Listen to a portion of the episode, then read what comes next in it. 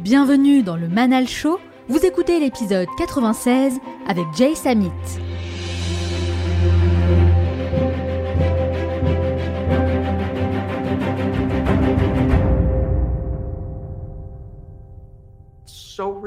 Le problème que la plupart des gens ont de nos jours, c'est qu'avec les réseaux sociaux, ils ne voient plus les difficultés des autres. La seule chose qu'ils voient, c'est la compilation de leurs plus grands succès. Ils ne voient que les moments, parfois ce sont même des faux moments, hein, qui font penser que la vie de tous les autres est un véritable rêve, une fête, alors que vous êtes la seule personne à souffrir et à être seul.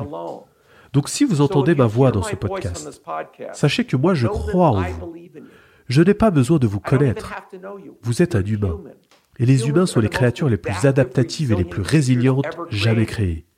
Et ce que vous portez, tous les films que vous avez vus, tous les livres que vous avez lus, toutes les chansons que vous avez écoutées, tout ça, ça a été créé par quelqu'un d'obstiné et de persévérant.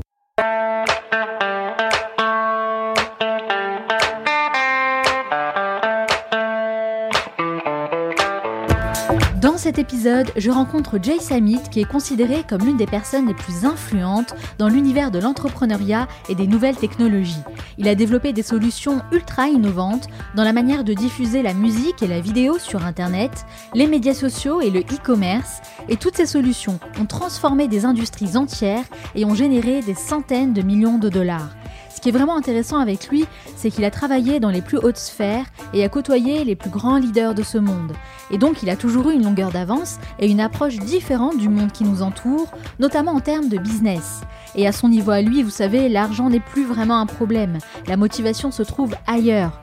Donc ça ouvre la conversation à des sujets et surtout à des vérités qu'on n'a pas l'habitude d'entendre et auxquelles Jay Samit nous donne accès sans tabou dans cet entretien. Vous allez notamment découvrir le secret ultime pour donner envie aux gens de travailler avec vous. Et ça n'a absolument rien à voir avec votre CV ou votre lettre de motivation. Pourquoi vous feriez mieux d'écouter votre stagiaire plutôt que votre patron si vous ne voulez pas finir comme un vieux dinosaure avant l'heure? Vous allez également découvrir pourquoi les hommes politiques ont beaucoup moins d'influence que les entrepreneurs, avec une anecdote assez amusante où l'ego du président Bill Clinton en a pris un coup, le petit rituel matinal que vous pouvez mettre en place dès demain et qui aura les mêmes effets que la cocaïne, et plein d'autres choses passionnantes sur les secrets de sa réussite, alors restez avec moi jusqu'au bout. Ah oui, et je tiens à préciser que je ne suis ni journaliste ni intervieweuse et qu'il m'arrive très souvent de donner mon avis, alors âme sensible, s'abstenir. Voilà, maintenant que tout est dit, je vous laisse avec la suite. Vous écoutez le Manal Show, le podcast inspirant qui vous aide à devenir la meilleure version de vous-même.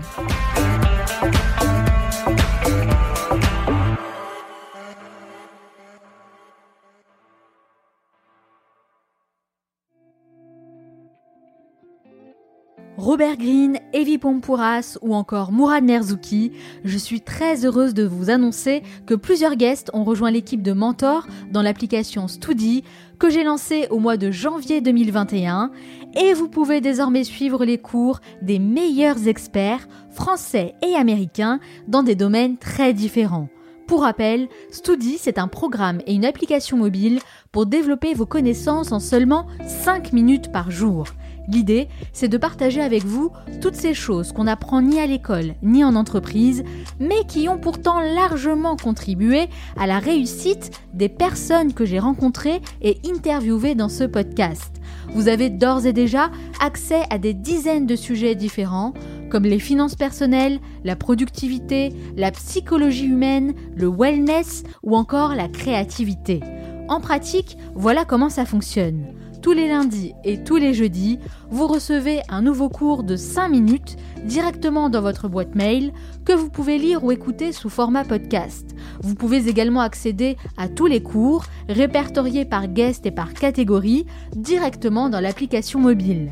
Vous êtes déjà très nombreux à vous être inscrits dès le lancement de Studi et je vous remercie beaucoup pour tous vos retours positifs. Si ce n'est pas déjà fait, vous pouvez toujours rejoindre notre communauté d'apprenants en cliquant sur le lien que vous trouverez dans la description de ce podcast.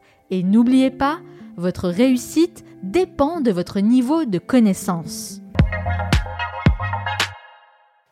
En tant qu'expert des médias digitaux, il a été au centre des tendances les plus disruptives de ces 30 dernières années et a été le partenaire des plus grandes marques telles que Coca-Cola, McDonald's, General Motors, United Airlines, Microsoft, Apple ou encore Facebook. Il a aussi été senior advisor chez LinkedIn et a été nommé à l'Initiative for Education and Technology de la Maison Blanche par le président Bill Clinton. Il a aidé à transformer des industries entières et à réorganiser des gouvernements. Dans son best-seller Disrupt You, il nous enseigne que nous avons le pouvoir de réussir en affaires en disruptant nos limitations internes, en transformant les obstacles en opportunités et en tuant nos meilleures idées. Le monde professionnel, tel qu'on le connaît aujourd'hui, est en mouvement constant. L'adaptabilité et la créativité sont donc devenues plus importantes que jamais. L'illusion de sécurité empêche l'ambition. C'est pourquoi, pour traverser le paysage professionnel actuel avec succès, il faut comprendre les dynamiques de la disruption. C'est un grand honneur de le recevoir dans l'épisode d'aujourd'hui. Jay Samit, bonjour et bienvenue dans le Manal Show. Bonjour, merci, merci de nous recevoir.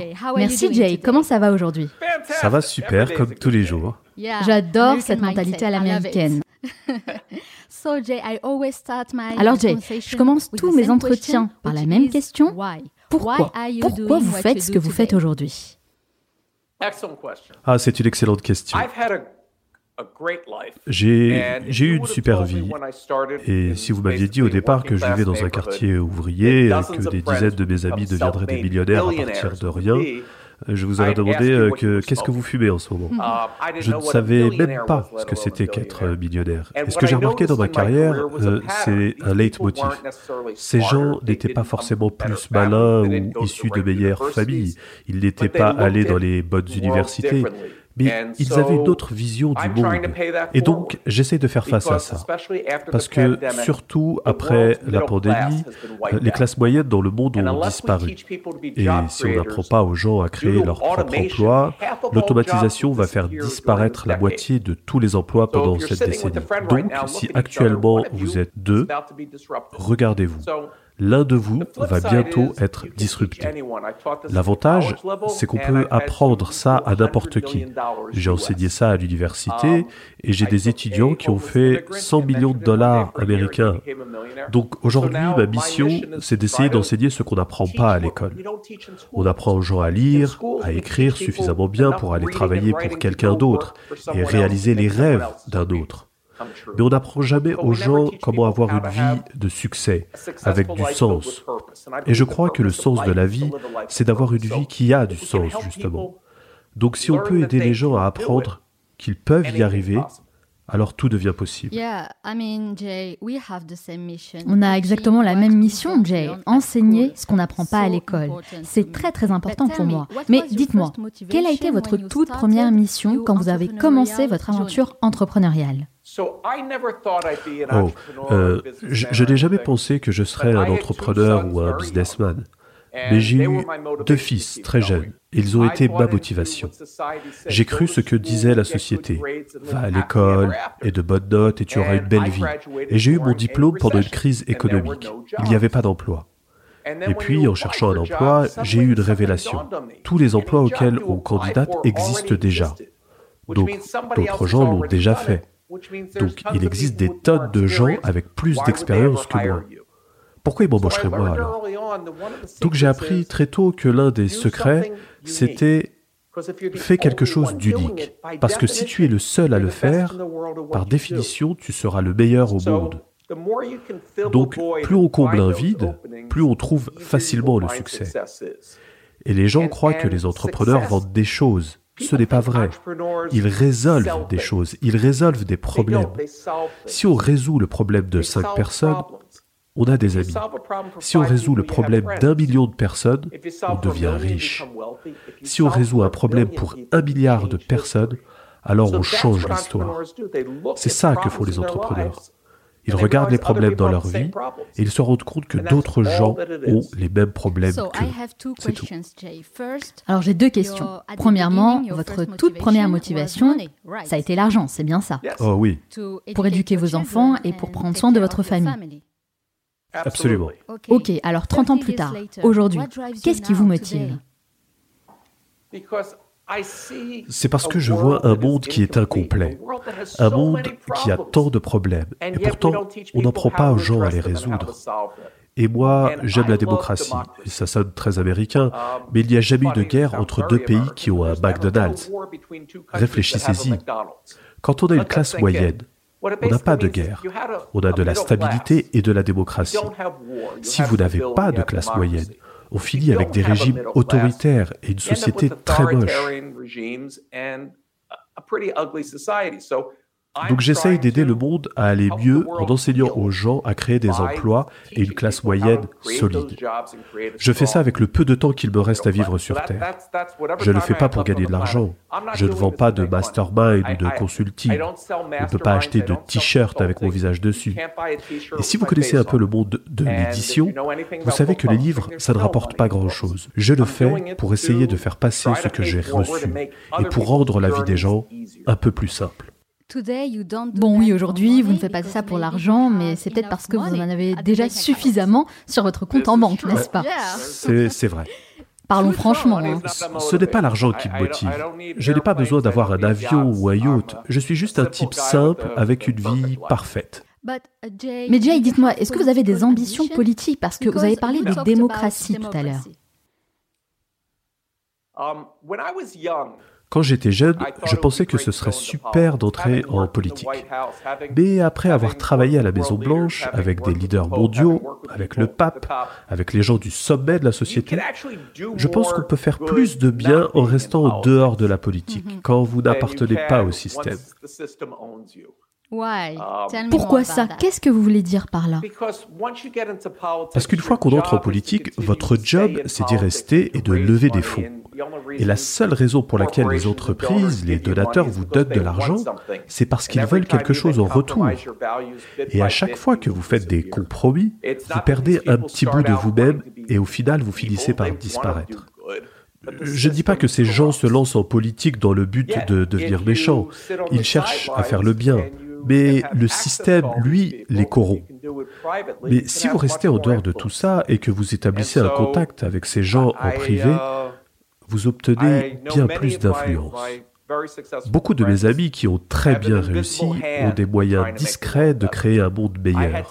J'ai dû abandonner ma vie privée pour que les gens entendent parler de mes livres. En parler, devenir le visage de mes livres à l'ère des réseaux sociaux. Et je vous avoue que ça ne réjouit pas ma femme. Mais c'est un sacrifice que je veux bien faire pour le bien commun. Ok, donc si je comprends bien, les politiciens ne peuvent pas changer le monde, mais vous, vous avez beaucoup plus d'influence grâce à vos livres, vos conférences, vos masterclass et tout le travail que vous accomplissez. Euh, fut un temps, j'ai eu un rendez-vous avec le président et que... Lequel Alors, oui, c'est le président Clinton. Et je suis arrivé en avance à la Maison Blanche. Et on m'a dit que son agenda avait été modifié et qu'il fallait que je revienne plus tard. Alors j'en ai profité pour aller voir le Washington Post et je leur ai pitché un peu mon entreprise, etc., histoire d'occuper ma journée. Et quand j'y suis retourné, il m'a demandé, vous avez fait quoi? Eh bien, je lui ai dit, euh, je suis allé voir le Washington Post et je leur ai demandé de publier un article. Et l'homme le plus puissant du monde me regarde et me demande, vous pouvez faire ça, vous? Et c'est ça la différence entre être élu oh et ne pas l'être. C'est clair que c'est hyper étonnant. Il vous a demandé, est-ce que vous pouvez faire ça, vous? Lui, Bill Clinton. Le président n'a pas le droit de demander à un journal d'écrire un article, vous savez bien. Oui, c'est incroyable. Alors aujourd'hui, on a l'impression qu'être disruptif fait clairement partie de votre ADN. Um, Est-ce que vous avez toujours été comme ça, visionnaire, ambitieux, confiant? um, euh, en réalité, je crois que c'est plutôt le fait que je n'ai jamais cru en l'idée qu'une certaine personne était meilleure qu'une autre, ou qu'elle a l'existence et un destin um, prédéterminé. J'ai juste réalisé très tôt qu'on choisit de croire qu'on peut réussir ou qu'on choisit de croire qu'on ne peut pas réussir. Dans les deux cas, on aura raison. Et quand quelqu'un vous dit non, dans le monde des affaires, quand vous cherchez à lever des fonds, ils ne disent pas vous ne pouvez pas le faire. Il dit juste que vous ne pouvez pas le faire avec eux. Donc, on se rend très vite compte que la seule personne qui peut vous arrêter, c'est vous-même. Et si j'ai écrit Disrupt You, c'est parce qu'on a tous cette petite voix dans notre tête pour nous dire qu'on ne peut pas le faire. Elle a été installée là par nos professeurs, par nos parents et plein d'autres gens qui nous veulent du bien et qui voulaient nous protéger contre l'échec. Mais l'échec, c'est la chose la plus importante. Quand on échoue, on se retrouve ailleurs qu'au point de départ. Soit on gagne, soit on apprend. Dans tous les cas, on avance. Un nourrisson ne se lève pas un jour en disant ⁇ Tiens, aujourd'hui je vais traverser la pièce en marchant ⁇ Pas du tout. Il fait d'abord un pas, puis trébuche, refait un pas, puis retrébuche, encore, puis encore, et il finit par réussir à marcher un jour. Quand on joue à un jeu vidéo, on ne le finit pas en une heure. On rencontre des obstacles qu'on n'arrive pas à franchir, on insiste, et puis au final on y arrive enfin, et il y a un nouvel obstacle qui se présente. Pour une carrière, c'est pareil. Et une fois que vous avez compris que l'échec fait partie du processus, la différence entre l'échec et la défaite, c'est qu'échouer, c'est apprendre ce qui ne fonctionne pas. La défaite, c'est jeter l'éponge et abandonner. Et à chaque fois que vous voulez abandonner, il faut s'arrêter et se rendre compte de tout ce qu'on a déjà accompli. Parce qu'on ne sait jamais lorsqu'on est près de la réussite. Ok, alors votre vie n'a pas toujours été facile et quand je dis ça, je fais référence à votre dyslexie. Parce qu'on le sait, hein, être dyslexique, ça peut parfois être challengeant à l'école parce que les techniques d'apprentissage ne sont pas du tout adaptées pour vous aider à optimiser votre potentiel. Donc, si vous aviez un conseil à donner aux parents qui ont un enfant dyslexique, ce serait lequel ce que je vais faire, c'est que je vais donner un conseil à tous les parents, parce qu'en réalité, tous les enfants sont uniques. Vous avez raison. Je déteste voir des adultes qui demandent aux enfants Tu veux faire quoi quand tu seras grand? Je déteste ce genre de questions. Comme s'il n'y avait qu'une seule chose. Ce qu'il faudrait demander aux enfants à chaque étape de leur vie, c'est quel problème tu veux résoudre quand tu seras grand? Parce que dès le plus jeune âge, on voit des injustices, des problèmes qui nous dérangent. Et c'est en voyant le monde comme quelque chose qu'on est ici pour réparer et améliorer qu'on va faire de meilleurs enfants. L'une de mes meilleures amies a eu la chance, en CM1, d'avoir une balançoire qui lui a cassé toutes ses dents. Et je dis la chance parce que bien sûr ça lui a fait mal, ça l'a rendu très triste. Mais quand son dentiste lui a fait toutes ses nouvelles dents, elle a eu la révélation de ce qu'elle voulait faire de sa vie. Elle a voulu à son tour devenir chirurgien dentiste. Et elle l'est aujourd'hui. Elle est devenue dentiste. Et toute sa carrière, c'est rendre le sourire aux gens. Et ça, ça l'épanouit. Moi, je n'ai jamais eu la chance de trouver ma voie comme ça. Mais si vous permettez à vos enfants de se concentrer sur les problèmes qu'ils veulent régler, comment ils veulent améliorer le monde, et maintenant, mes enfants sont adultes et je suis très fier de ce qu'ils ont choisi de faire dans leur vie. Des choses très différentes, mais très bien. L'un est scénariste à Hollywood, il a beaucoup de succès, vous avez forcément vu ses films. Il faut faire sourire les gens autrement. Hmm, c'est une question intéressante, ça. Qu'est-ce que tu veux régler comme problème? Mais est-ce qu'on doit se poser cette question, même si on ne veut pas devenir entrepreneur? Je veux dire par là, est-ce que c'est une question qui concerne tout le monde? Bien sûr, pour tout le monde. Si vous regardez une entreprise aujourd'hui, surtout les millennials, ils n'acceptent pas un travail juste pour un salaire. Ils veulent du sens dans ce qu'ils font. N'importe qui peut faire des chaussures, mais il y a une entreprise qui s'appelle Tom's Shoes, où quand on achète une paire de chaussures, ils offrent une paire à quelqu'un qui n'en a jamais eu. Les clients se sentent mieux et en plus les employés aiment travailler pour cette marque. Ils partagent des valeurs, leur entreprise représente quelque chose pour eux. Si vous ne cherchez que l'argent, votre vie va être vide. Quand j'ai écrit Disrupt You, Bien sûr, ce qui a accroché les gens, c'est que je leur ai dit que je vais leur donner les outils pour devenir millionnaires et pour avoir du succès. Mais si vous lisez le livre, il est en trois parties. Tout le monde veut changer le monde, mais personne ne pense à se changer soi-même. La première chose à faire, c'est changer qui vous croyez être. Parce que quand on vous a dit ce que vous n'étiez pas, on vous a dit que vous n'étiez pas bon en maths, parce qu'en CE2, vous ne saviez pas faire 7 x 8. Si je vous renvoyais en CE2, vous seriez le meilleur CE2 du monde. Ou alors, on vous a dit que vous ne pouviez pas prendre la parole en public, parce que vous avez paniqué pendant un exposé ou je ne sais quoi. Une fois qu'on change ça, c'est facile. Une fois qu'on comprend qu'on peut analyser sa personnalité pour changer la chaîne de valeur en nous, alors on comprend qu'on peut appliquer ça aussi au business. Et la troisième partie du livre, c'est un peu celle que je vous fais lire euh, sans prévenir. Si vous pouvez vous changer et gagner de l'argent, qu'est-ce qui vous empêche de sauver le monde? Et j'ai observé tellement de gens. Ma personne préférée en ce moment, c'est une lycéenne de 17 ans aux USA 17 ans? 17, oui. Je ne sais pas comment c'est exactement en France, mais aux, États-Unis, vous devez faire des expériences scientifiques. Moi, j'avais fait un volcan avec du vinaigre et du bicarbonate de soude. En général, on fait des trucs idiots comme ça. Voilà ce qu'elle a fait, elle, à 17 ans. Elle s'est rendue compte que la quatrième cause de mortalité, c'était d'être à l'hôpital et d'y attraper une infection. Par exemple, vous subissez une opération et votre plaie s'infecte après l'opération. Alors pourquoi ne pas produire des fils de suture dont la couleur change?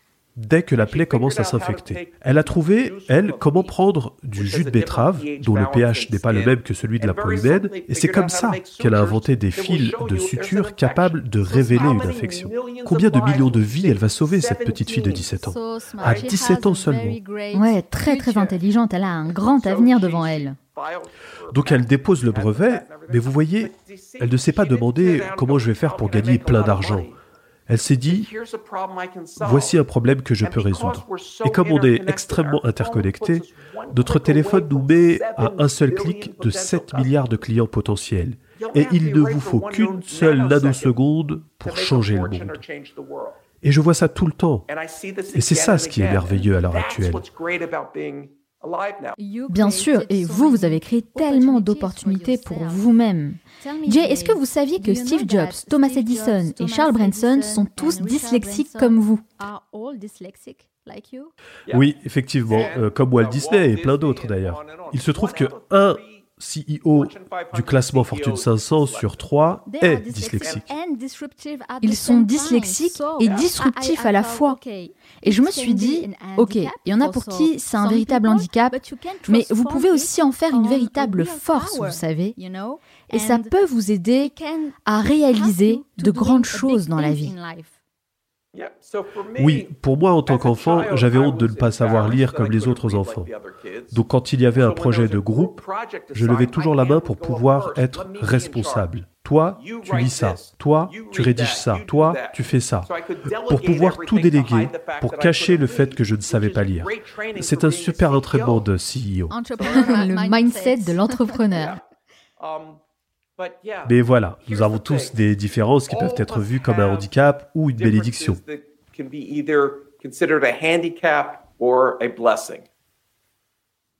Je vais vous donner un exemple. Un jeune garçon à l'école avait un trouble de l'attention et le traitement que son médecin lui avait prescrit, c'était de le médicamenter tellement qu'il était toujours dans le gaz. Et il détestait ça. Et donc les seules fois où il pouvait calmer son esprit et se concentrer, c'est quand il nageait dans sa piscine. Alors il a supplié son école, ses parents et son médecin, si je vous promets de nager tous les jours, est-ce que vous cesserez de me médicamenter Et ils ont dit, oui, si tu arrives à tenir ta promesse, on le fera. Et il l'a tenu. Et tous les jours, il a nagé. À la fin de son adolescence, il avait 17 médailles d'or. Vous le connaissez. Il s'appelle Michael Phelps. Donc son super pouvoir, ce n'était pas la nage. Son super pouvoir, c'était son trouble de l'attention. Et en contrôlant ça, il a réussi à contrôler tout le reste. Oui, il faut avoir l'esprit ouvert et rester positif. Alors vous, vous avez développé des solutions disruptives pour des marques comme Coca-Cola, Disney et Microsoft. Vous avez également accompagné des géants milliardaires comme LinkedIn et eBay. C'est très impressionnant. Comment en êtes-vous arrivé là Quelles sont les trois compétences que vous avez apprises et développées au fil du temps et qui vous ont aidé à atteindre ce niveau dans votre carrière?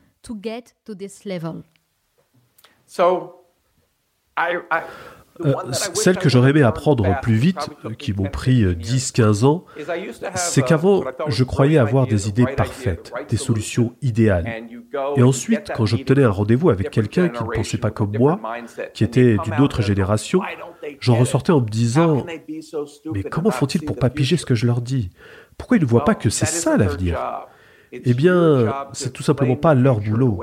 C'est votre boulot à vous d'expliquer l'avenir à ceux qui sont bloqués dans le passé, de manière à ce qu'ils comprennent. Et une fois que j'ai accepté cette charge, tout a changé.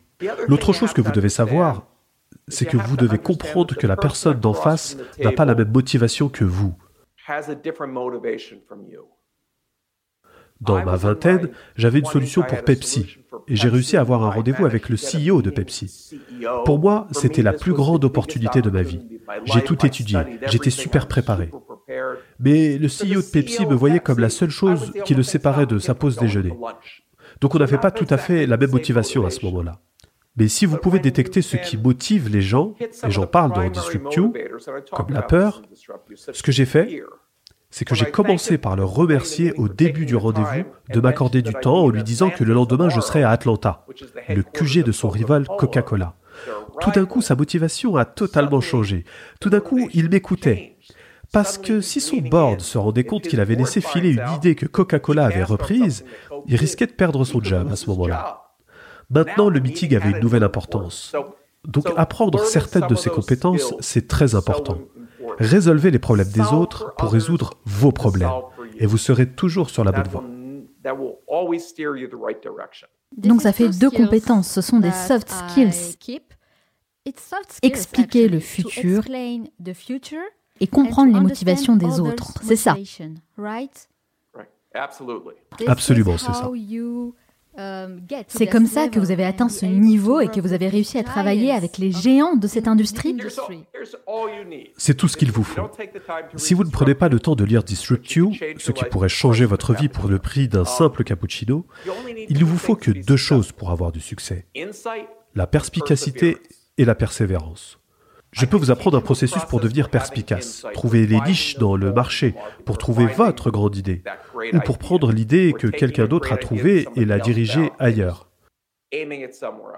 La persévérance, ça vient de l'intérieur, mais je peux vous aider à la cultiver pour en faire une passion.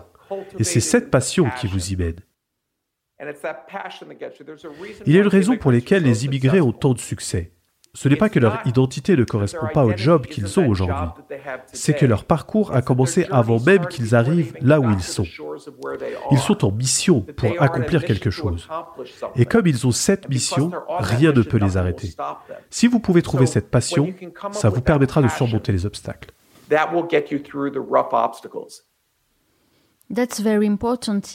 Mm, c'est très très important. Mais Jay, j'entends toujours dire qu'il faut persévérer. Et, bien sûr, c'est vrai. Mais comment on apprend la persévérance?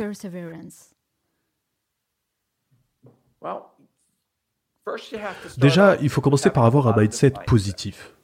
Et tous les matins, ça a l'air bête, mais le matin, quand je me rase devant le miroir, je dis deux choses. Aujourd'hui peut être meilleur qu'hier, et j'ai le pouvoir de faire en sorte que ça le soit.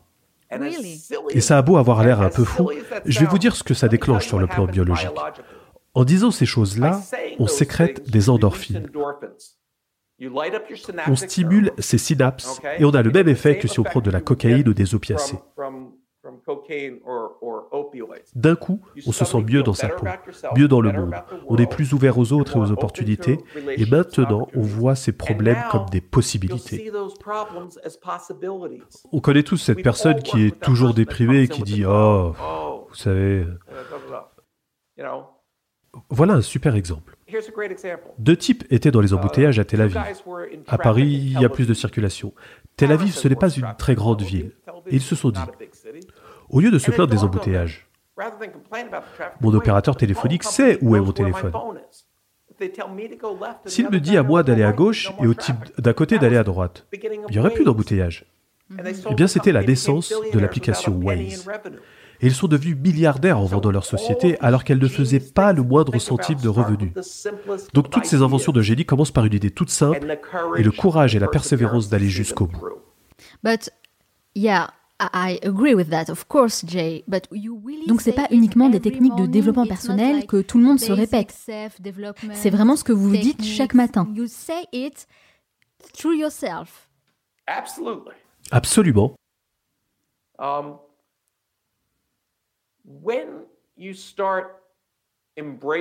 quand on commence à embrasser la positivité, un mindset de croissance, on voit son esprit qui change. Et on ne veut plus retourner à l'état précédent.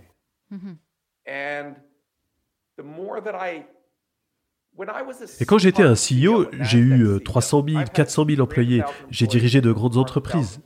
Ma boîte mail était remplie de messages négatifs du genre ⁇ Je vous déteste, je vais vous attaquer en justice ⁇ si les choses arrivent jusqu'au CEO, c'est un problème. Les journées étaient déprimantes. Quand j'ai écrit Disrupt You, j'ai eu des messages de gens dans 140 pays. Tous les jours, je me réveille et dans ma boîte mail, je trouve ce que j'appelle des love letters. Des gens qui me disent Merci d'avoir écrit ça. Ça a changé ma vie. Ça m'a aidé. Voici mon histoire. Et je tire plus de joie et de satisfaction quand j'aide ces personnes que je ne rencontrerai jamais parce qu'ils se sont mis au travail et ils se sont aidés eux-mêmes. Je ne fais que donner un miroir à leur âme. Il y a une lettre qui est ressortie du courrier que j'ai reçu, que j'ai inclus dans mon prochain livre. C'est une femme de 50 ans qui a investi tout son argent dans la gestion d'appartements sur Airbnb et qui a perdu toute sa fortune. Et elle a décidé de mettre fin à ses jours. Elle avait 50 ans. Elle a appelé sa fille de 20 ans pour lui dire adieu. Et sa fille a fait quelque chose qui l'a complètement choquée. Sa fille lui a littéralement ri au nez. Et ça lui a fait un choc. Elle lui a dit, mais, je te dis que je vais me suicider. Mais elle ne riait pas méchamment. Elle riait en disant, tu vas te suicider pour de l'argent? C'est la raison la plus bête qui soit de se suicider. Et sa fille m'a dit qu'elle lui a donné mon livre, qu'elle a changé de vision sur elle-même et maintenant elle a un nouveau business qui réussit. Et sa vie continue de manière très heureuse. Et ça, c'est très gratifiant pour moi.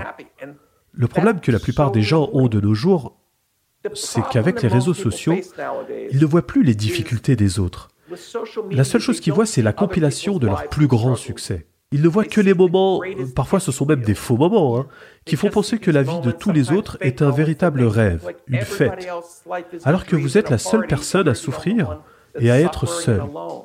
Donc si vous entendez ma voix dans ce podcast, sachez que moi je crois en vous. Je n'ai pas besoin de vous connaître. Vous êtes un humain.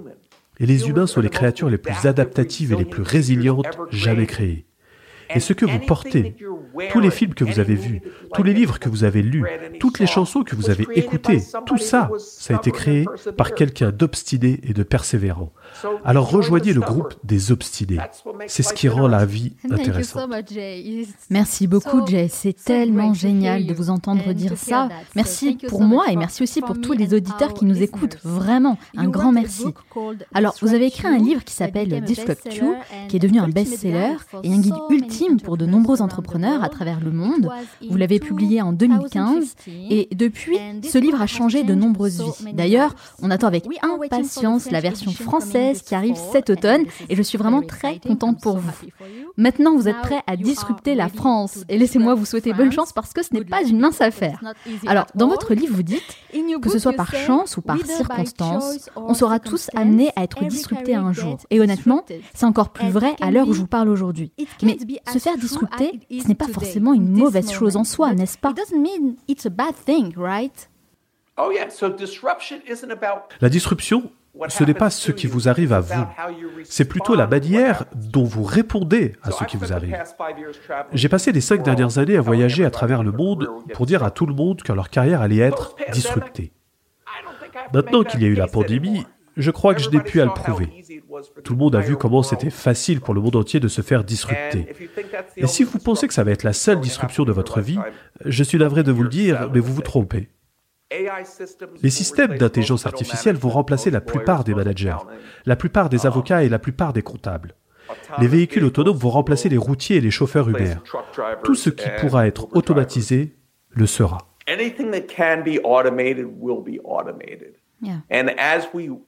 Et vous savez, augmenter les salaires, ça ne sort pas les gens de la pauvreté, mais ça permet au board de dire plus facilement automatisation pour gagner de l'argent.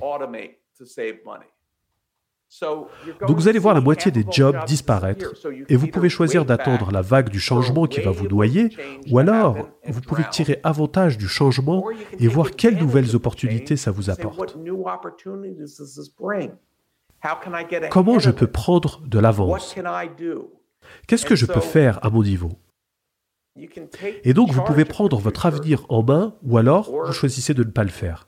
Et je crois que... Mais, parfois, on a besoin d'aide et on a besoin d'entendre ce genre de choses. Et quand ça sort de votre bouche, on se dit, mais oui, mais oui, c'est clair, c'est évident, je suis tout à fait d'accord avec ça. J'ai envie de me disrupter pour être meilleur dans ce que je fais et pour me créer de nouvelles opportunités.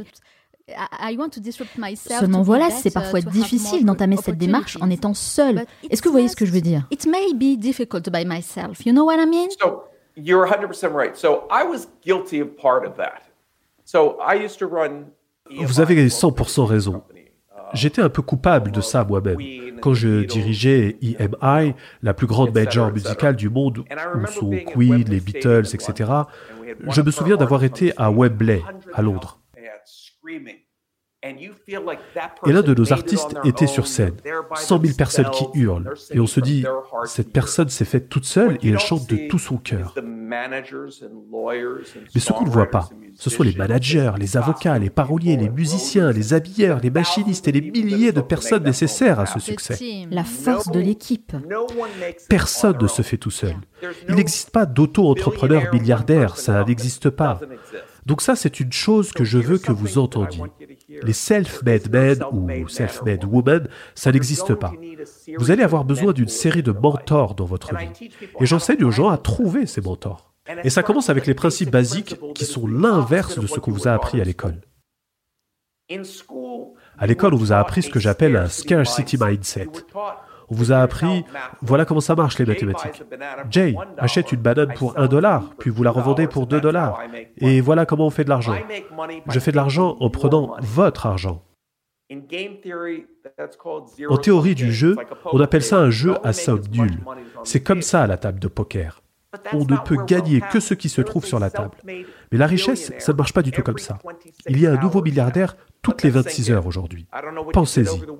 Je ne sais pas ce que vous avez fait ce week-end, mais vous êtes un flemmard, ok? Tous les deux jours, quelqu'un devient milliardaire, et voilà pourquoi. Aujourd'hui, ce ne sont pas les autres qui vous donnent votre argent. C'est vous qui créez votre propre argent. C'est comme de la magie. La dernière société, je l'ai vendue pour 200 millions de dollars au bout de 18 mois. Si je vous disais, je lance une nouvelle société et je vous vends 10% pour 10 000 dollars, Qu'est-ce que j'ai maintenant? 10 000 en trésorerie et 90 000 en capital que j'ai créé. Avec ça, je peux recruter, acheter des choses. J'ai réussi à fabriquer de l'argent qui n'existait pas. Mhm. Vous créez de l'argent. Exactement. Vous créez votre propre argent. Ce ne sont pas les gouvernements qui créent de l'argent, ce sont les entrepreneurs et ils le font à partir de rien. Donc maintenant, si vous comprenez que l'argent ce n'est pas rare, vous allez comprendre pourquoi des gens vont vouloir vous mentorer. Parce que ce n'est pas un monde de requins où tout le monde se bat pour le même dollar. La question c'est comment je peux vous aider à créer de la valeur dans le monde où moi et mon mentor vivons, pour que tout le monde puisse en profiter. Est-ce que vous mentorez des gens autour de vous? Non. Ce que j'ai fait après Disrupt You, c'est que j'avais tous ces emails dont je vous ai parlé, mais j'en avais un qui m'agaçait vraiment. C'était une jeune personne qui disait C'est super tout ça, mais moi je ne peux pas. Et je ne comprenais pas pourquoi je ne pouvais pas atteindre cette jeune personne. Et donc j'ai décidé de faire une expérience. Et c'est mon second livre, Future Proofing You. J'ai pris un jeune immigré qui a grandi en touchant des allocations et je l'ai mentoré une fois par semaine pendant un an. Je ne lui ai pas donné d'argent, je ne lui ai pas présenté de contact. il fallait qu'il lance un business avec zéro dollar.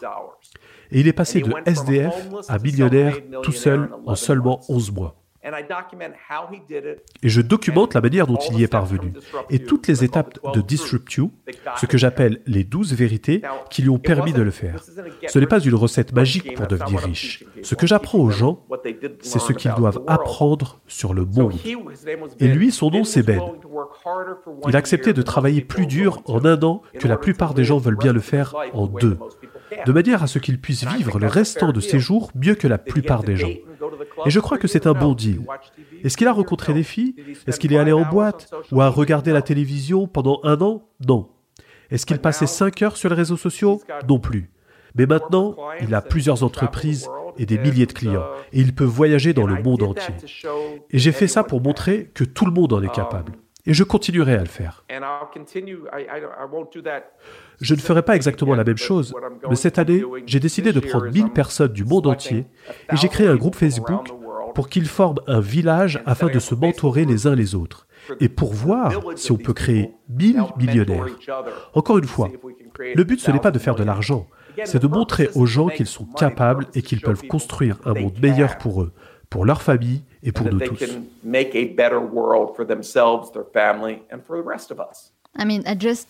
J'ose même pas imaginer à quel point cette expérience a dû être super enrichissante pour cet homme, Ben, dont vous avez parlé. Je le connais pas, mais je suis vraiment heureuse pour lui. Je pense que c'est une super expérience en fait de vous avoir en tant que mentor.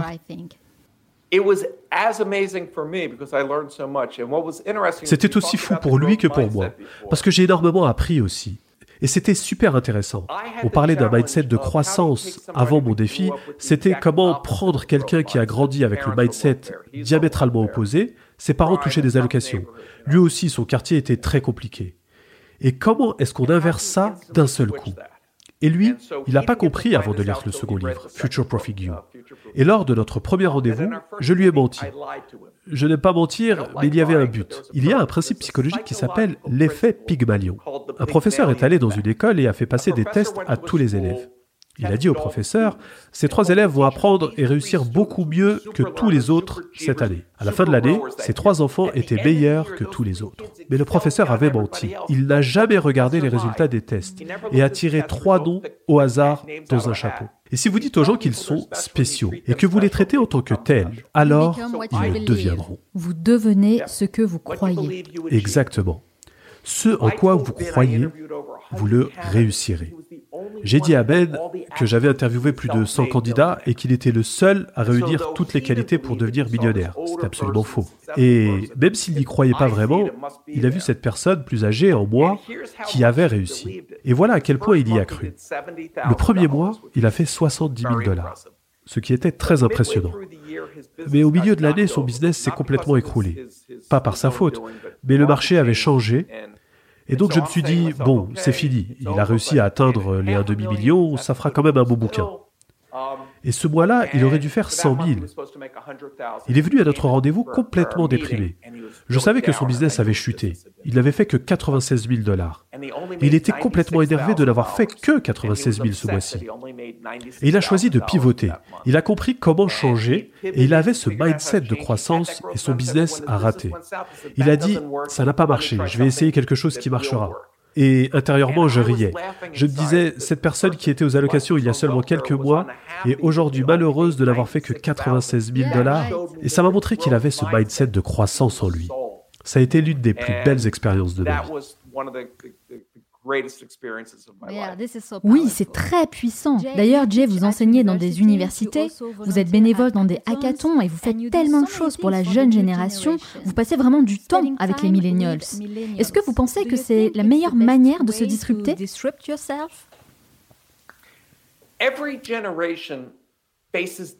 chaque génération fait face à des challenges différents de la génération précédente. Donc la dernière chose que je voulais, c'était de devenir ce vieux type qui dit Hé gamin, voilà comment tu dois faire. Tu sais, moi, de mon temps.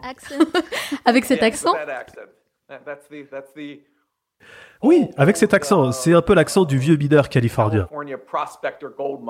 Ok, I get it. Um, uh, Ce dont je me suis rendu compte, c'est que la jeunesse d'aujourd'hui voit le monde de manière très différente. Et ce n'est pas mieux ou pire. Le monde est juste différent. Par exemple, ma génération pensait travail dur, et à 60, 65 ans, tu pourras commencer à apprécier la vie. C'est complètement fou comme idée quand on y pense. Surtout les Américains. Les 20 premières années de ma carrière, je n'ai jamais pris un jour de repos ou de vacances. On ne s'arrête pas pendant le mois d'août. Au mieux, vous obtenez deux semaines de vacances, mais en réalité, personne ne les prend vraiment. C'est assez incroyable hein, d'entendre ça pour un Français, vous savez. Et euh, j'aimerais savoir, qu'est-ce que vous avez appris de la jeune génération? Ce que j'ai appris, c'est que dans notre génération, on avait cette idée de travailler jusqu'à être vieux, puis seulement à ce moment-là commencer à apprécier la vie. Et pourtant, si on regarde les jeunes d'aujourd'hui, ils voyagent plus que les vieux. Ils ont tout compris. Pourquoi la vie doit se diviser en années de travail et en années de plaisir? Pourquoi ne pas avoir un équilibre plus sain? Et ce que la pandémie nous a appris, c'est qu'on peut vivre et travailler partout. Donc pourquoi ne pas le faire? Si vous êtes programmeur, par exemple, Google dit plus la peine de retourner au bureau. Donc pourquoi ne pas travailler un an à Tahiti, un an en Thaïlande, un mois je ne sais où, et profiter de la vie? Les gens qui travaillent de chez eux sont plus productifs et démissionnent moins. Et ils sont aussi plus heureux. Ils ne passent pas 80 minutes par jour dans les transports. C'est du temps perdu, alors qu'ils pourraient le passer avec leurs proches. Et donc on voit des gens qui cherchent à avoir une meilleure vie, et pas à repousser la récompense à un jour qu'ils ne verront peut-être jamais.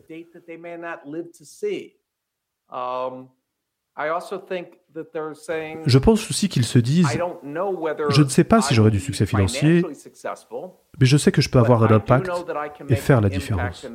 Ils cherchent plutôt une vie qui a du sens. C'est totalement vrai.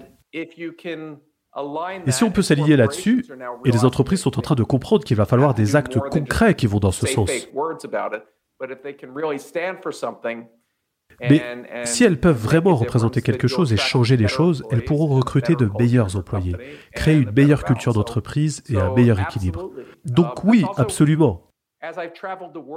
Et aussi autre chose, en voyageant à travers le monde, puisque le livre est paru en plusieurs langues, j'ai appris plein de choses. Je vais vous dire le seul avantage que l'Amérique a encore, et ça va vous surprendre, nous n'avons pas le meilleur système scolaire, ni le plus d'argent ou d'inventivité. Voici notre seul avantage. Vous avez vu Les Simpsons, le dessin animé? Alors, ce n'est pas mon préféré, mais oui, je connais Les Simpsons. L'histoire de base est très américaine. Homer, le père, a une idée pour s'enrichir. Elle déraille horriblement. Et ensuite, la vie continue.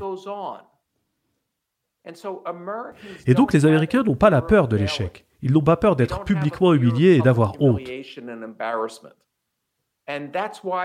c'est pour ça qu'ils essayent différentes choses. Et c'est notre seul avantage désormais. Nous n'avons pas peur d'essayer encore et encore. Et dans de nombreuses cultures, les gens ont très peur de sortir du rang, d'être vus comme différents. En Australie, ils ont un proverbe ne sois pas le coquelicot le plus haut. Et qu'est-ce que ça veut dire? Ce que ça veut dire, c'est quand une fleur est plus haute que les autres, c'est elle qu'on coupe. Donc personne ne veut sortir du rang. Mais comment vous allez faire pour que votre business soit connu si vous ne sortez pas du rang en étant différent?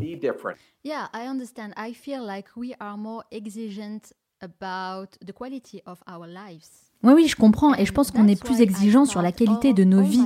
Et c'est justement pour ça que je commence tous mes entretiens par la même question. Pourquoi vous faites ce que vous faites aujourd'hui? Parce que je veux connaître ce qui vous motive. C'est important en fait de connaître les gens. Je sais pas, de sentir une réelle connexion avec eux.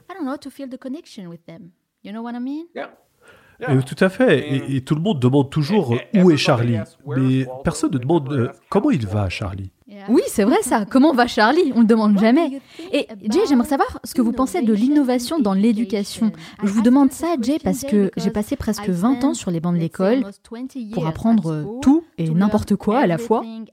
Et en fin de compte, quand je suis arrivée dans le monde du travail, eh bien, j'étais totalement submergée parce que j'avais pas appris les choses importantes. Comme par exemple lancer un business en ligne, briser mes croyances limitantes, être plus créative ou encore gérer mes finances personnelles. Donc, après toutes ces années d'apprentissage et de rencontres avec des personnes très inspirantes comme vous et comme tous les invités que j'ai pu recevoir dans ce podcast, eh bien, avec mon équipe, on a lancé une nouvelle application qui s'appelle Studi, grâce à laquelle eh bien, on peut apprendre tout ce qu'on n'apprend pas à l'école, aux côtés des plus grands leaders et experts du monde entier. Et j'en suis vraiment très très fière. On y enseigne notamment les compétences les plus importantes pour réussir dans tous les domaines de la vie, comme par exemple les finances, la psychologie, l'entrepreneuriat, la gestion du temps, etc., etc. Donc, ma question, Jay, c'est quels sont les cours que vous auriez aimé avoir à l'école et quels sont les cours qui doivent être absolument obligatoires pour vous?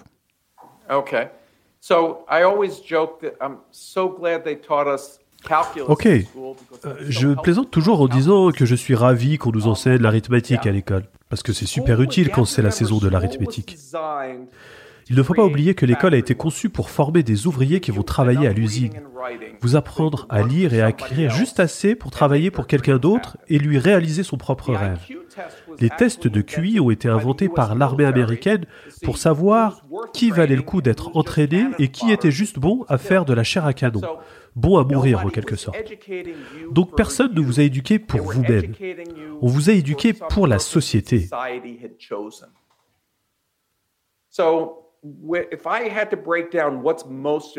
Donc si je devais faire la liste des choses les plus importantes, vous ne réussirez jamais à lancer une entreprise, trouver des employés, des investisseurs et des clients si vous ne savez pas communiquer.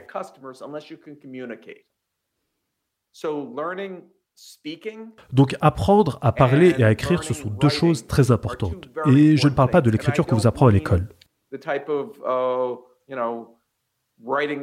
Apprendre à parler, ce n'est pas apprendre une langue, c'est apprendre à communiquer. Et donc ces choses-là sont très importantes. En réalité, on n'apprend pas aux gens comment réussir. Et on ne leur apprend pas non plus pourquoi ils devraient avoir envie de réussir. Comment trouver leur but? Comment trouver le bonheur?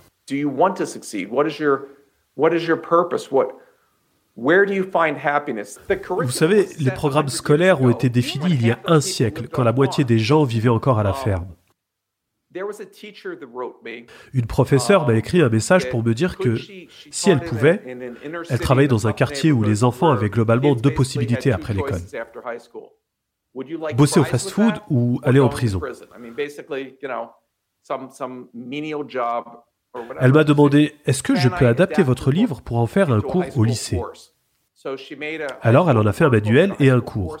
Et elle a remporté le titre de professeur de l'année aux États-Unis. L'impact que ça a eu. Alors j'ai amené ma pierre à l'édifice en contactant William Packard et je leur ai dit, on vous connaît pour vos imprimantes. Est-ce que vous ne voudriez pas imprimer une copie de ce cours pour chaque élève américain Comme ça, des milliers d'enfants verront qu'ils peuvent réussir. Certains le feront, d'autres non. Mais s'ils ne voient pas que c'est possible, c'est difficile pour les gens de se rendre compte que c'est non seulement possible et que c'est même probable.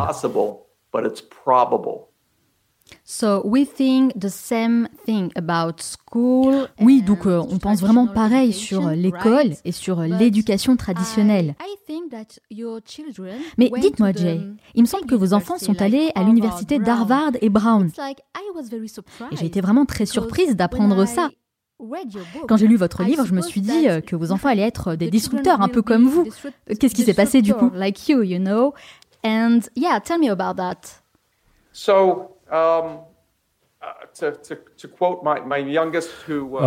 Pour citer mon plus jeune fils qui est allé à Princeton et Harvard, qui sont les meilleures universités des États-Unis dans leur domaine, et il sait que je ne suis pas un grand fan des écoles de commerce. Oh, D'accord, donc il le sait. Il, a dit, j'ai fait ces deux choses, comme ça je n'aurai jamais faim. C'est-à-dire que si on voit sur votre CV que vous êtes allé dans la meilleure université et la meilleure école de commerce et que vous avez été major de promo, il y aura toujours un job pour vous, quel que soit l'état de l'économie. Et il a raison. Il s'est aussi assuré qu'il savait parler couramment le chinois et le japonais. Ça, c'est disruptif.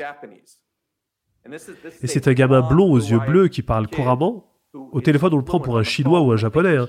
parce qu'il disait On ne sait pas qui va diriger le monde au cours de ma vie, alors je couvre mes arrières.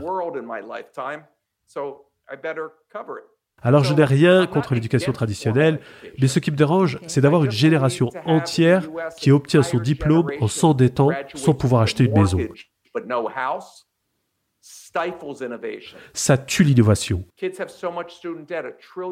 Les jeunes ont tellement de dettes. Un trillion de dollars de prêts étudiants. Et ça les empêche de prendre des risques. Quand on est jeune, on n'a pas de prêts, pas d'enfants, toutes ces choses qui vous bloquent. Donc quand on essaie quelque chose et qu'on échoue, on n'a pas grand-chose à perdre. Mais vous avez ces grosses dettes. La nouvelle génération a du mal à tenter de nouvelles choses.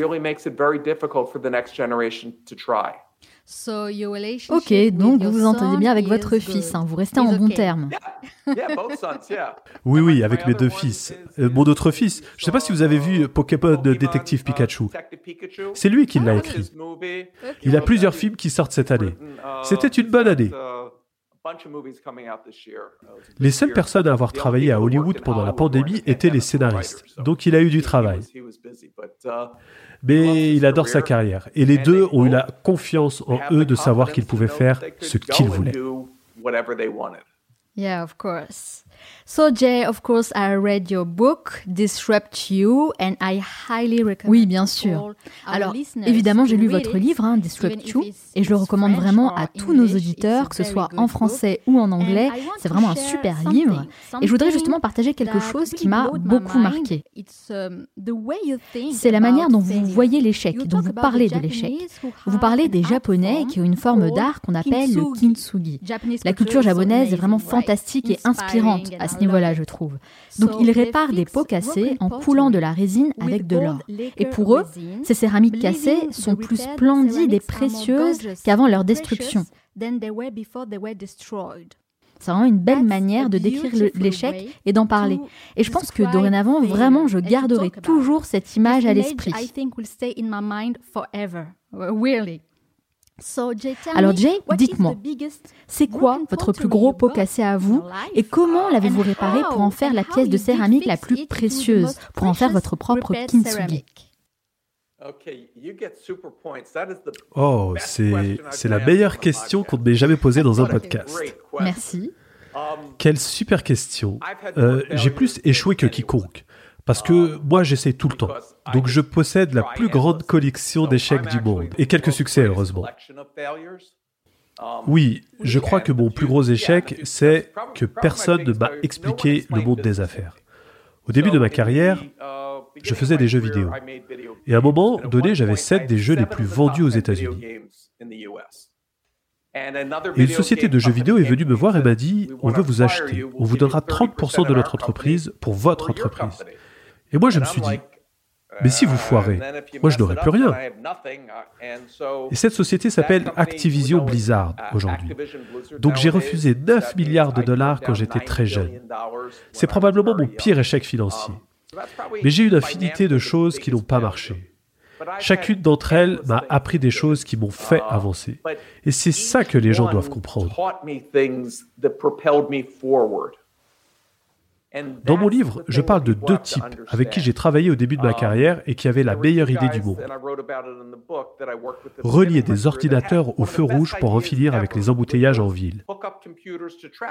Ils ont appelé cette société Traf of Data et les urbanistes n'ont rien compris. C'était la première entreprise de Bill Gates et de Paul Allen et elle a fait faillite. Leur seconde entreprise, c'est Microsoft et elle a beaucoup mieux marché. La première société de Walt Disney, elle aussi, a fait faillite. Celle de Henry Ford aussi. Parmi les business qu'on connaît aujourd'hui, beaucoup ont échoué et ont pivoté. Leur idée a échoué, mais ils ont appris quelque chose. Et c'est ce que les gens doivent comprendre. Ce n'est pas comme si une vision phénoménale vous tombait dessus et que vous la suiviez. C'est plus comme une traversée à la voile quand le vent souffle. Il faut bouger. On va et on vient. Et on finit par arriver à destination si on n'abandonne pas. Et les gens doivent comprendre ça. Oui, et, je pense que l'image de la poterie kintsugi, d'ailleurs, je ne sais pas si je prononce bien le mot. Oui, votre japonais est excellent. Vraiment, je l'aime énormément. Je dirais que moi, j'ai des cicatrices sur mon dos. Le pot cassé, c'est moi. Mais ces cicatrices ont fait de moi qui je suis aujourd'hui. Et dites-moi, Jay, est-ce que vous savez combien d'argent vous avez perdu dans toute votre vie? Ça doit faire quand même beaucoup d'argent, j'imagine. Oh, Alors, on ne peut pas calculer ça, mais je peux vous donner un exemple. Je suis entré sur Internet en 1978, avant votre naissance, je pense. Et avec ma première société, on a eu deux idées de produits au tout début du PC. La première, c'était le montage vidéo. On s'est dit que ce serait beaucoup moins cher et plus rapide. Et l'autre idée qu'on a eue, c'était ce qu'on appelle le facteur digital. Je peux écrire quelque chose sur mon ordinateur et vous l'envoyer sur votre ordinateur. Et on a pris la décision de dire que l'email ne serait pas assez une bonne idée pour être inventé. Ok, je vois. Mais ce que je veux dire en me moquant comme ça, c'est qu'il y a une leçon à en tirer. Ce n'est pas la peine d'être le meilleur ou le plus malin si vous faites quelque chose dans un nouveau domaine. Parce que si vous êtes le seul, par définition, vous êtes le meilleur du monde. J'ai fait un TED Talk qu'on peut écouter sur cette question. Mais c'est ça le message. Donc ce jeune homme que j'ai mentoré, il voulait travailler dans les réseaux sociaux. Il est de cette génération et j'ai dit, il y a 40 millions de personnes. Coca-Cola ne va jamais appeler un type qui vit d'allocation pour lui dire, s'il vous plaît, euh, occupez-vous de nos réseaux sociaux. Donc je lui ai dit, regarde les infos. Trouve un nouveau sujet dont les gens parlent et deviens la personne qui fait les réseaux sociaux pour ce truc-là. C'était l'année où le Bitcoin est devenu fou. Donc il a dit, je vais faire les réseaux sociaux pour les crypto-monnaies. Il a été le seul à se marketer là-dessus. Et à la seconde où vous obtenez votre premier client, même si vous le faites gratuitement, vous avez ce qu'on appelle un case study. Maintenant, il pouvait donc montrer ce qu'il avait fait pour ce client. Et les gens similaires à ceux qui le payaient 500 dollars par mois se sont mis à le payer 30 000 dollars par mois pour les mêmes services parce qu'il avait prouvé la valeur de ce qu'il pouvait faire. Yeah, I feel like, you know what? Um, maybe Sometimes, en fait, j'ai la sensation que parfois, et je dirais même souvent, on est trop paresseux pour trouver une autre manière d'atteindre nos objectifs. Parce que bah, ça prend plus de temps et ça nécessite aussi de trouver des moyens plus créatifs. Donc, euh, oui, c'est peut-être ça. On est paresseux, vous savez.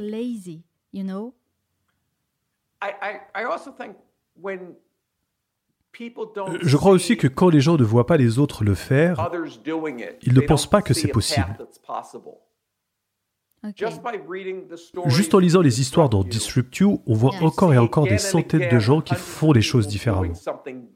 Ouais, vous avez raison, on a besoin d'exemples.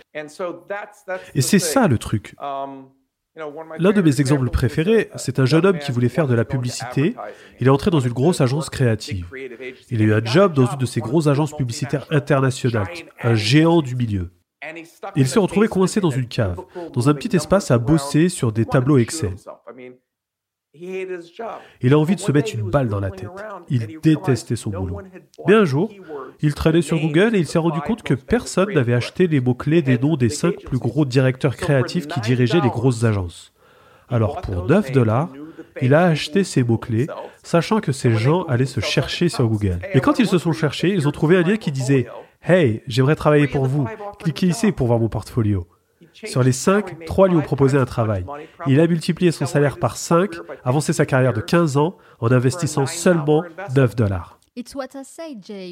C'est ça, c'est ce que je disais, il faut entraîner son cerveau à penser différemment. C'est comme un muscle en fait, hein, il faut l'entraîner. Uh, Et après, avec un peu d'expérience, bah, ça devient automatique.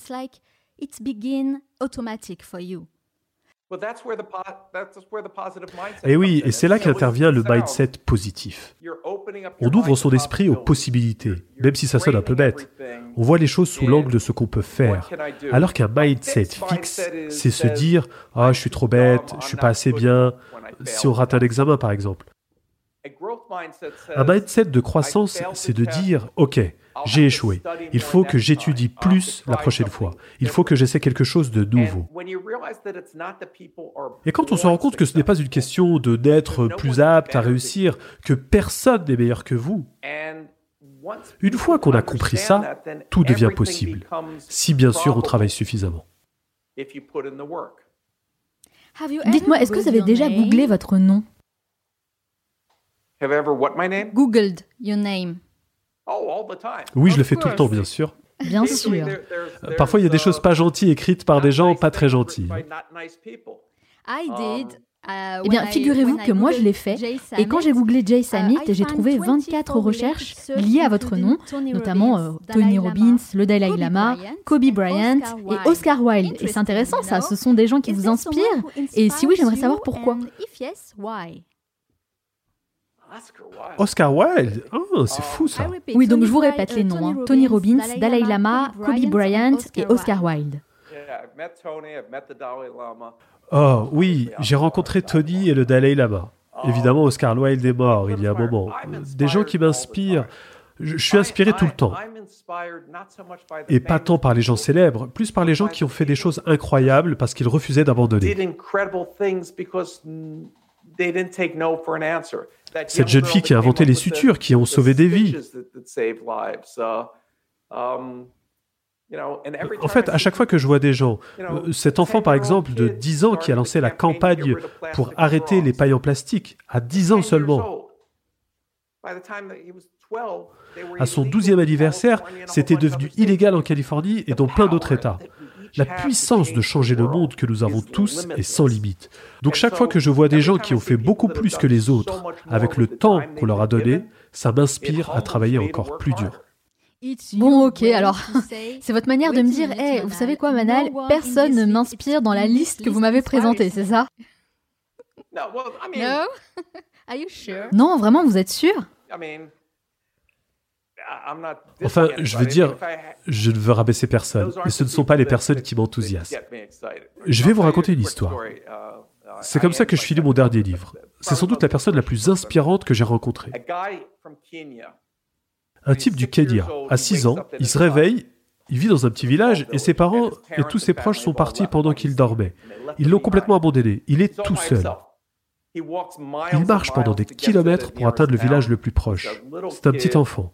Il travaille, il vit dans la rue en orphelin et finit par économiser assez pour acheter une voiture pour convoyer des ouvriers. Et il économise ses revenus et achète une flotte de voitures et il devient l'homme le plus riche du pays. Et à ce moment-là de sa vie, il a une femme, des enfants, il part en vacances au ski, en Suisse, et il a beaucoup beaucoup de succès. Et un jour, il est en voiture et il tombe sur des orphelins des rues, comme il l'a été auparavant. Alors, il en prend trois, qu'il met dans sa voiture, il rentre à la maison et il dit à sa femme, Nous avons trois enfants de plus désormais. Elle se dit qu'il est devenu fou, mais elle dit, Ok, il a fait ça 22 000 fois. Chez lui, il a dû construire des dortoirs et des fermes pour les nourrir. Il élève 22 000 enfants. Il ne se contente pas de faire un chèque, il les recueille chez lui. Et maintenant, ils ont changé toute la nation. Ils sont devenus des docteurs, des leaders et une vraie force de changement positif. Ça, ça m'inspire. Oui, donc lui, il vous inspire. Absolument. Et qui est la personne qui a eu le plus d'impact dans votre vie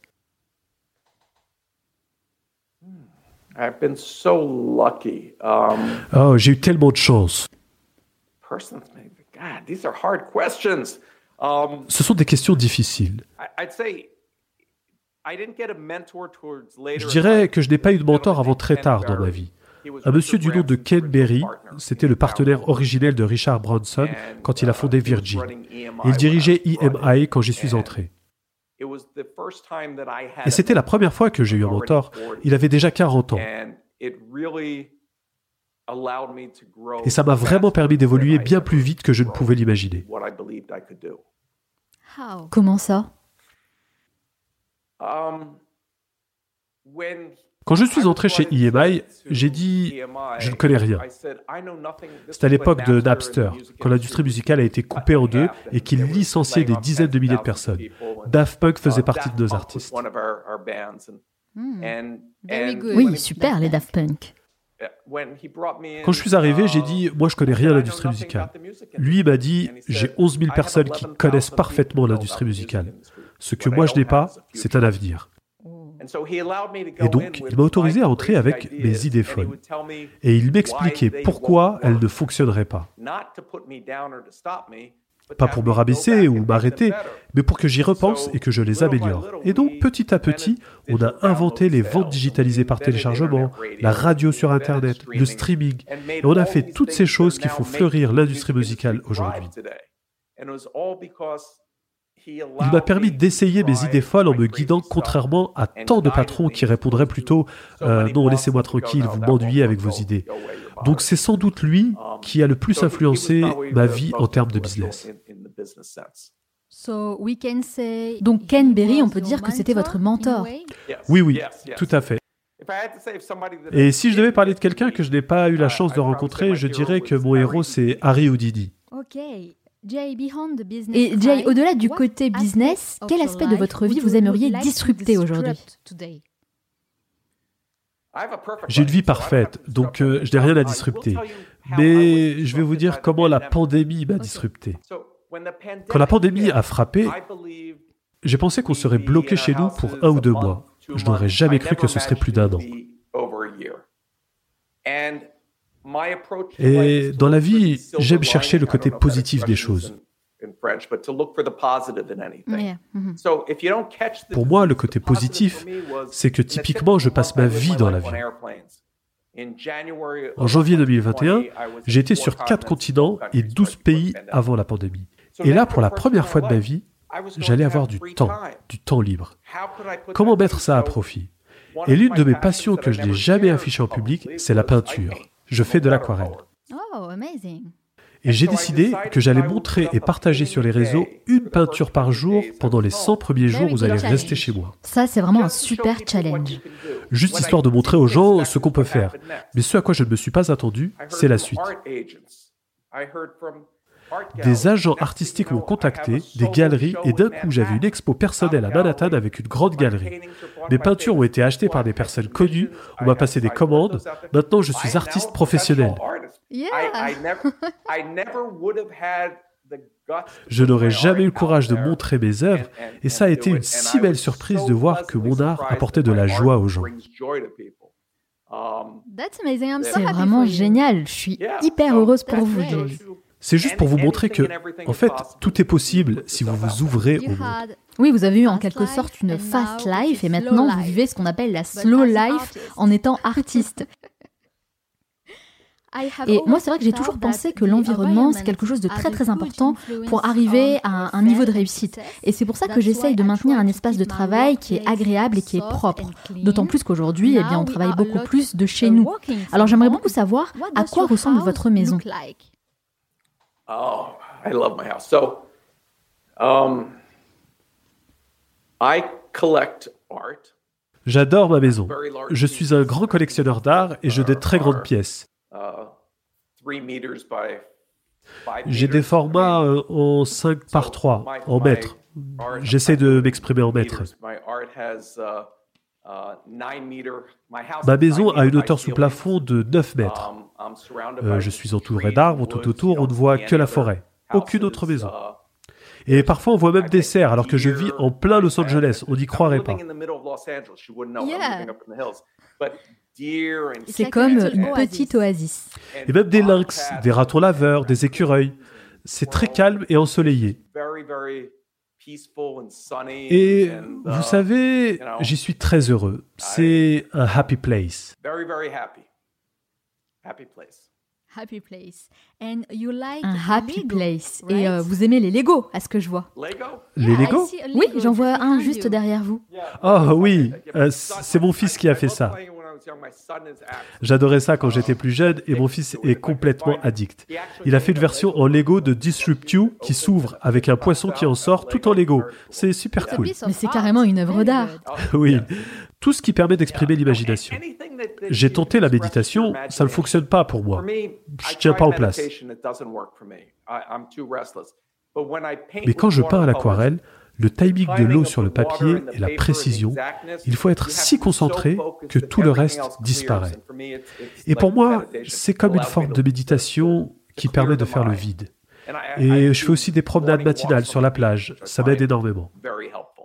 Oh, oui, bien sûr. Et, en plus, vous êtes à LA, donc vous avez de la chance. Vous avez la chance de pouvoir vous promener sur la plage. C'est, euh, je crois, la plus belle des sensations au monde. ouais, et c'est, aussi pour ça que je me suis installé ici. Et c'est quoi votre endroit préféré à LA euh, La plage, je crois. La plage, la nature? Nature. Les gens ne se rendent pas compte du nombre de montagnes et de chemins de randonnée qu'il y a à Los Angeles. C'est une ville énorme en termes d'hectares. C'est énorme. C'est la plus grande ville du monde de ce point de vue. Et elle contient énormément de choses fun et naturelles. Mais oui, j'ai parcouru le monde entier et il y a énormément d'endroits que j'adore et je vais vous dire. Paris, juste avant l'aube, c'est l'une des plus belles villes où se promener. L'architecture est superbe, c'est calme, paisible, et à chaque coin de rue, il y a quelque chose à admirer. Alors, moi perso, j'adore la Californie. Mes endroits préférés, c'est euh, Monterey et euh, San Diego. J'adore vraiment. Et je suis impatiente de pouvoir y retourner. Mais vous savez, j'ai l'impression que c'est plus vraiment euh, the place to be, la Californie. Tout le monde va au Texas maintenant. Qu'est-ce qui se passe? Oui, les taxes sont très élevées en Californie. Le Texas, lui, n'a pas de taxes. Donc um, beaucoup de gens vont à uh, Austin. Ça devient un centre technologique. Uh, uh, Mais vous savez, la Silicon Valley reste la source d'énormément de venture capital et private equity. Et ça reste un player dominant. Oui, la Silicon Valley est dans votre cœur pour toujours. La Silicon Valley a été très bonne envers moi. Alors, nous avons parlé de plein de sujets importants. Pour moi, je pense que le plus important, c'est sans doute le fait de se disrupter. Et vous le dites d'ailleurs dans votre livre, tout le monde pense à changer le monde, mais personne ne pense à se changer soi-même. Et c'est très vrai. Alors, quelles sont les trois étapes importantes selon vous qu'on peut appliquer dès demain pour se disrupter et se créer de nouvelles opportunités? eh bien déjà, je dirais de commencer pas demain, mais commencer aujourd'hui.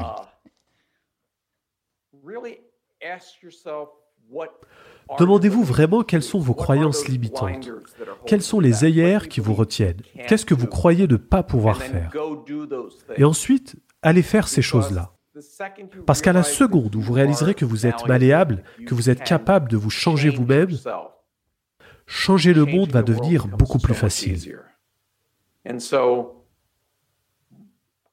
Et donc, allez faire cette chose qui vous fait le plus peur, dont vous croyez que vous ne pouvez pas la faire.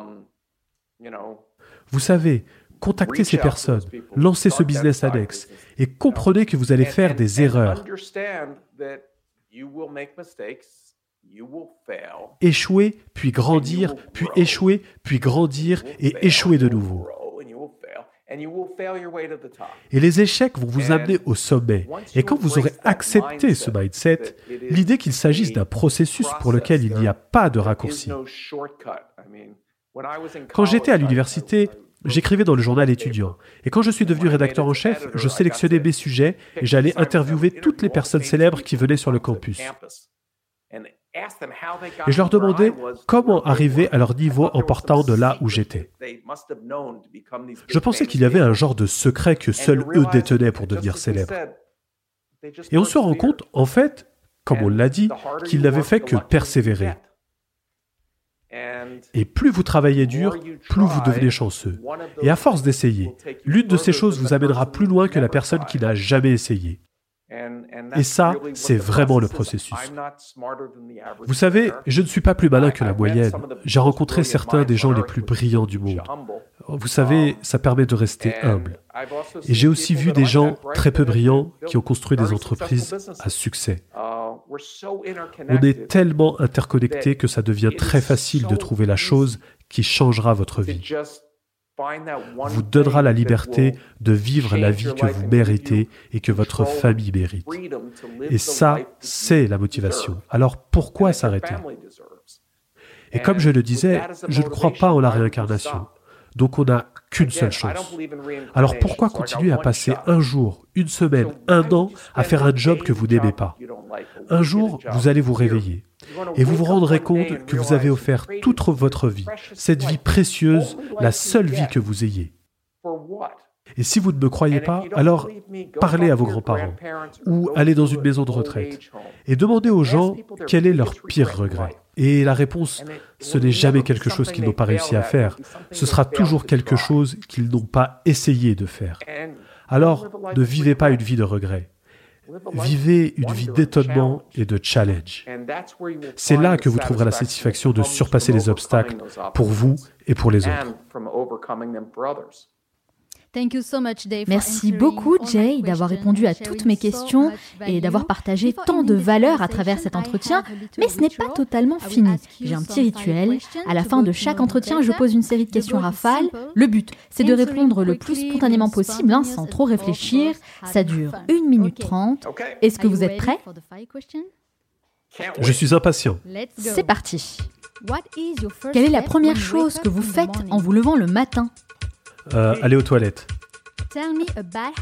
Quelle est la mauvaise habitude dont vous aimeriez vous débarrasser euh, Une mauvaise habitude à changer, euh, je dirais les frites. Que faites-vous dans les moments de très grosse déprime Peindre et écouter de la musique. Quel est le dernier livre que vous avez lu Le dernier livre que j'ai lu, c'est Guns, Gems and Steel. Quelle est l'activité que vous aimeriez faire plus souvent euh, Je dirais la peinture. Quel animal vous représente le mieux? Si j'étais un animal, j'adore les chimpanzés, donc euh, j'imagine que je serais un chimpanzé. Si vous aviez une machine à remonter le temps et que vous pouviez revivre l'année qui vient de s'écouler, que changeriez-vous? Oh, absolument rien. J'ai une vie merveilleuse. J'aimerais rien changer. Si vous pouviez intégrer un livre pratique dans tous les programmes scolaires du monde entier, excepté le vôtre, ce serait lequel? Ah, euh, The Peter Principle. Il a changé ma vision du monde et je pense qu'il pourrait faire pareil pour de jeunes personnes. Quelle est votre plus grande peur? Ma plus grande peur, c'est de gâcher le peu de temps précieux qu'il me reste à vivre. Qu'est-ce que vous regardez en ce moment sur Netflix? Ce que je regarde, euh, Lupin. Oh, ah, c'est français. La saison 2 démarre. Avec Omar Sy. Oui, super série. Quel est le dernier gros cadeau que vous vous êtes fait Le dernier gros cadeau que je me suis fait, je viens d'acheter une nouvelle maison. Euh, je pense que ça, ça compte. Euh, oui, c'est un beau cadeau. Quel est l'endroit où vous aimez aller pour vous ressourcer euh, Je dirais que c'est Hawaï. Quel est votre plaisir coupable? Pizza. Quelles compétences aimeriez-vous développer? J'aimerais être musicien. J'ai traîné avec les plus grands musiciens du monde et je n'ai pas ces compétences. J'aimerais que ce soit le cas.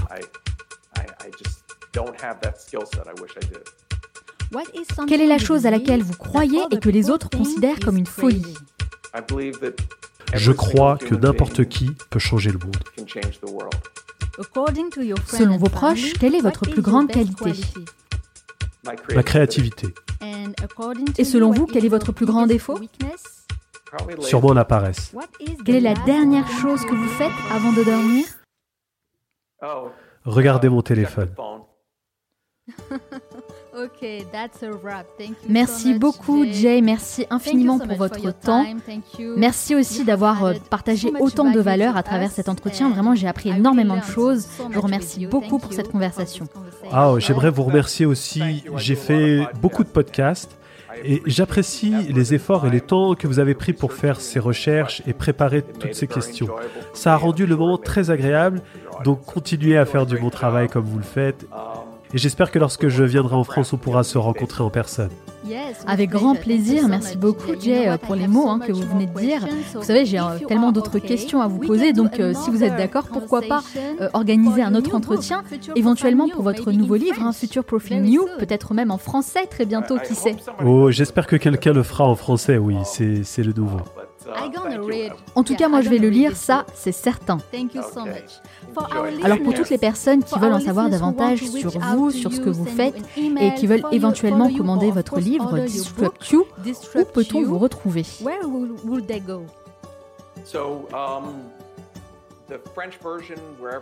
Euh, la version française, partout où on vend des livres en français, je dirais, euh, bah, vous pouvez chercher Disrupt sur Amazon, vous pouvez me trouver, moi en tout cas personnellement, sur LinkedIn, Twitter, les réseaux sociaux. Je suis très facile à trouver et vous pouvez aussi trouver mes œuvres d'art sur Instagram. Et je rappelle que la version française de votre livre sort cet automne. C'est ça, en novembre. Ok, je mettrai évidemment tous les liens sur notre site, lemanalshow.com. Merci encore, Jay Samit. Je vous souhaite beaucoup de succès dans tous vos futurs projets. Profitez bien. Nous arrivons à la fin de cet épisode, mais avant de vous quitter, j'aimerais partager avec vous les trois meilleurs conseils à retenir de mon entretien avec Jay Samit. Conseil numéro 1, inspirez-vous de l'art du kintsugi pour transformer vos échecs en quelque chose de merveilleux.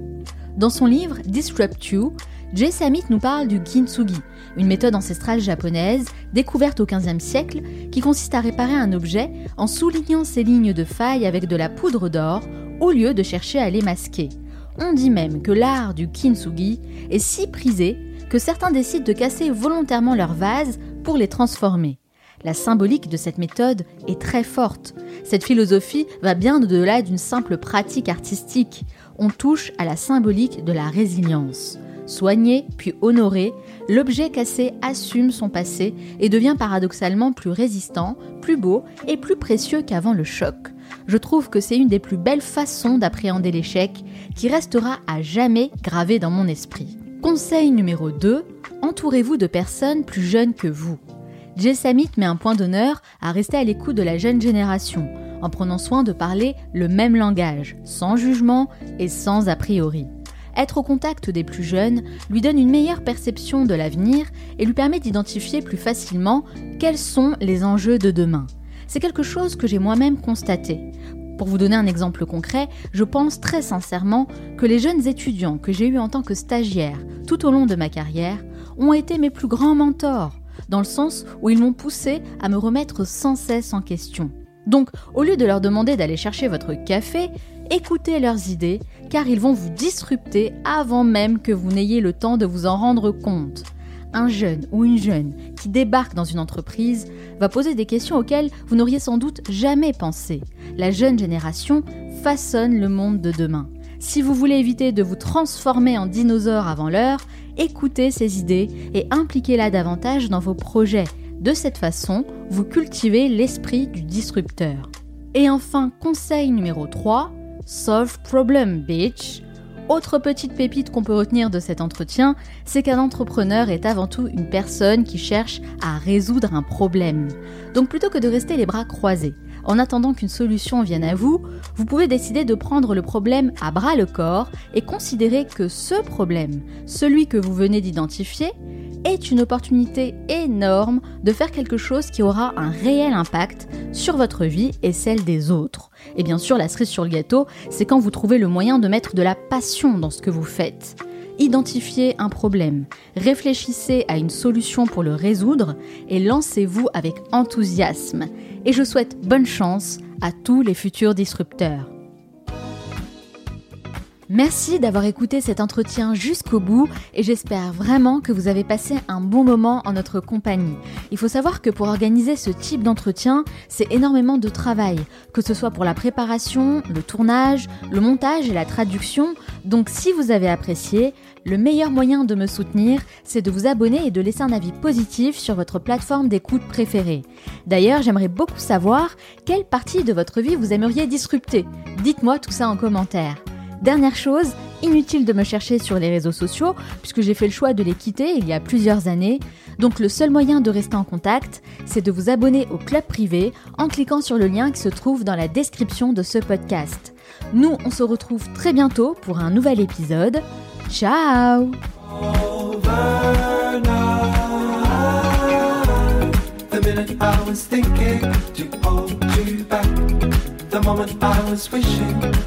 It's overnight. The minute I was thinking to hold you back.